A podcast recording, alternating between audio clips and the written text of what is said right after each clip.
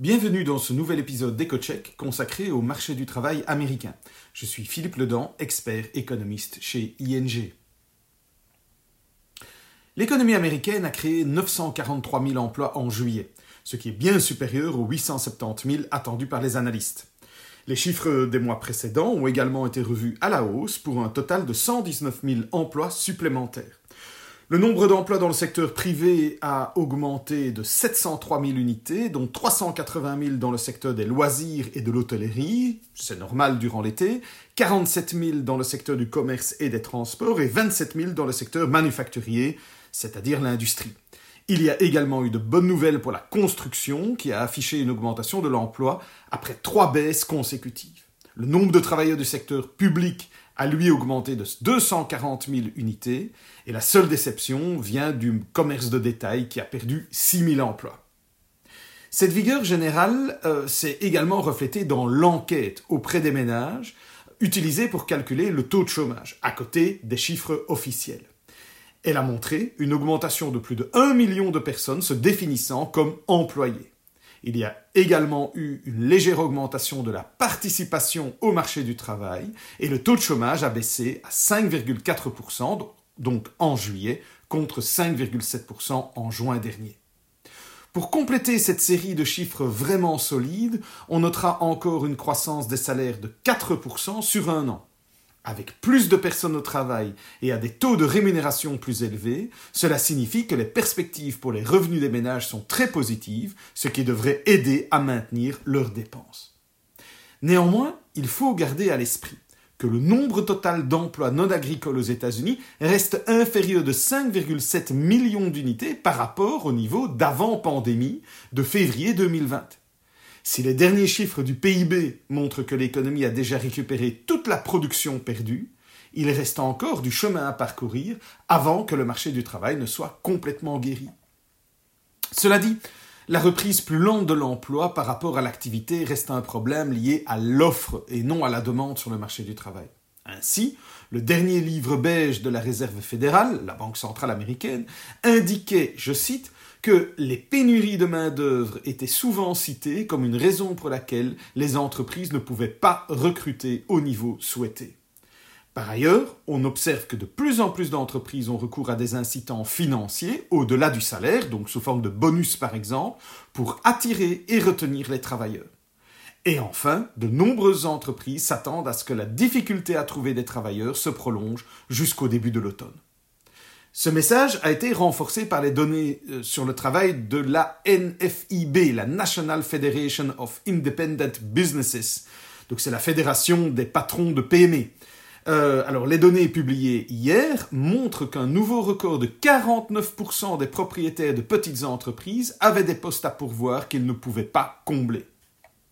Les entreprises cherchant désespérément à recruter et à se développer pour profiter de la réouverture et du contexte de croissance alimenté par les mesures de relance, eh bien, elles prennent de plus en plus la décision de payer plus pour attirer du personnel.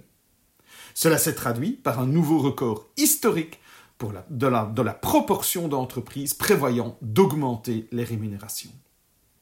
L'offre de main-d'œuvre ne s'améliorera probablement que progressivement.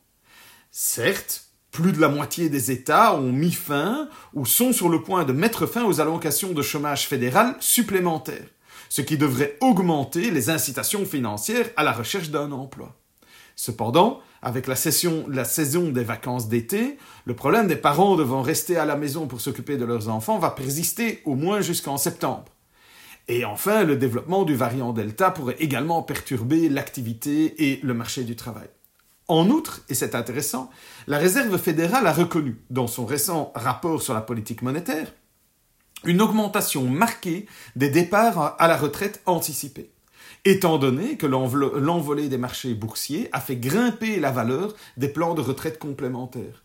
Certaines estimations suggèrent que plus de 2 millions de personnes ont quitté définitivement la population active pour cette raison. Par conséquent, ben, nous pensons que la lutte pour trouver des travailleurs adéquats pourra encore durer plusieurs trimestres. En conclusion, les entreprises devront non seulement payer davantage pour recruter de nouveaux employés, mais aussi augmenter les salaires de manière plus générale afin de retenir le personnel.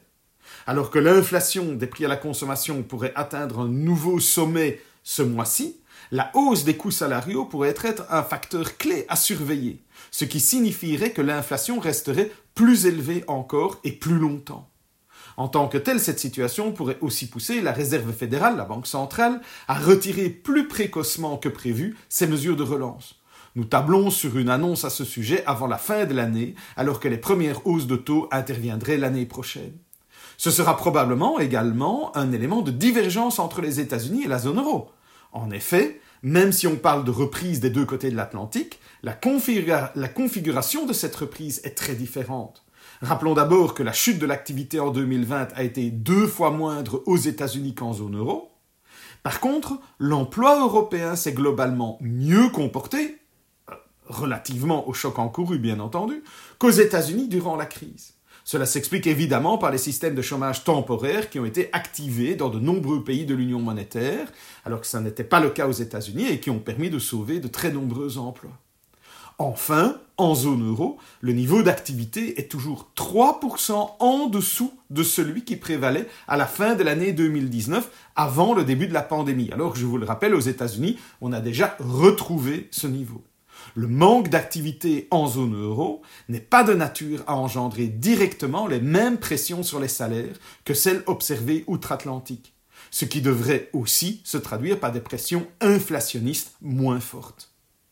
Ce sera tout pour cette fois et je vous donne rendez-vous dans un prochain épisode d'EcoCheck.